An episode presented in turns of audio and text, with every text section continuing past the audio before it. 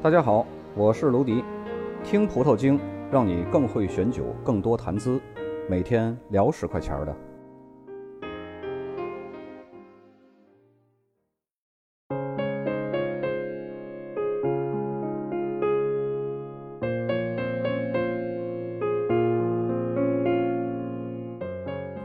这期节目呢，咱们来说一下希拉子为什么可以在澳大利亚独步天下。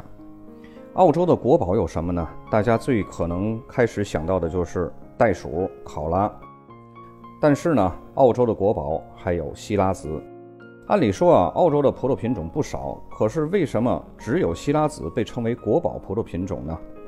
其实啊，这个希拉子并不是澳洲的本地人，而是一个外来常住人口。希拉的父亲杜瑞莎和他的母亲白梦杜斯呢，都是普普通通的法国市民，也并非酿酒界的达官显贵。但是他们结合孕育出的希拉，却展现出了惊人的酿酒天赋。一八三二年啊，澳洲葡萄酒之父詹姆斯布斯从法国将希拉的幼苗带到了澳洲，从此呢，希拉这种葡萄在澳洲就深深的扎根了。关于来到澳洲的另一种说法呢，就是澳洲绵羊畜牧业之父约翰麦克阿瑟建立的澳洲第二个私人葡萄园，并且从法国呢引进了希拉的葡萄幼苗。澳洲希拉的起源现在已经无从考证了，但是希拉后来在澳洲成为主角，还得靠麦克斯舒伯特这位伯乐。其实希拉葡萄在澳洲扎根以后啊。将近一百三十多年里，一直呢都是当着这个配角，主要是跟其他的品种去混合。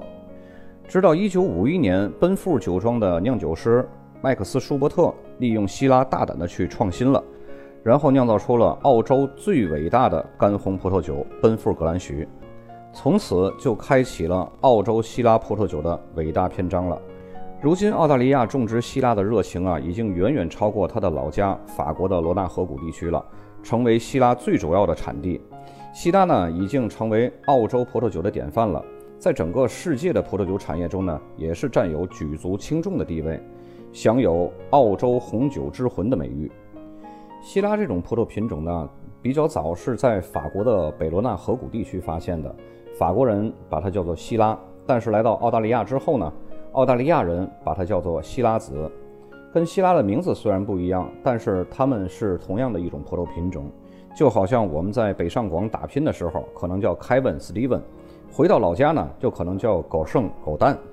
希拉到了澳洲呢，就改名叫希拉子。虽然说是同一种葡萄品种，但是橘生淮北则为枳。法国、智利、澳洲的希拉子呢，或者是希拉，各成一派。尤其是澳洲的希拉子。仿佛完全成了另外的一个葡萄品种，独树一帜的。澳洲气候炎热，出产的希拉子葡萄酒呢，大多是甜润、果香浓郁、口感饱满，酒精度呢，而且是比较高的。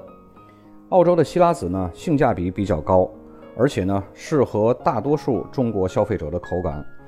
酸度呢，不是那么强，酒精度略微比较高，而且呢，两百多就可以买到品质非常不错的酒。澳洲人对产区风土实际上不是特别讲究，像澳洲酒王葛兰许就是多个产区的葡萄混合酿造的，因此呢，它的产区只能标注澳大利亚，和几十块钱的入门酒它标的产区是一样的。奔富还是比较追求平衡优雅的，所以单一产区的希拉子呢，有时个性会比较强，不一定是品牌想要的。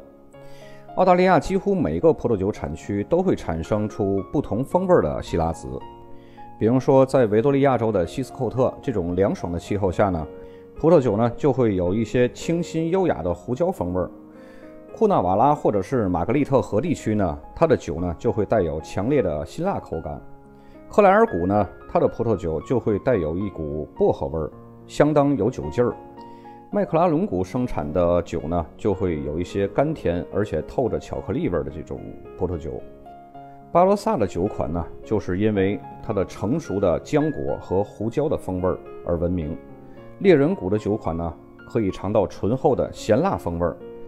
可以说，澳大利亚人民已经将希拉子的风味变化发挥到了极致了。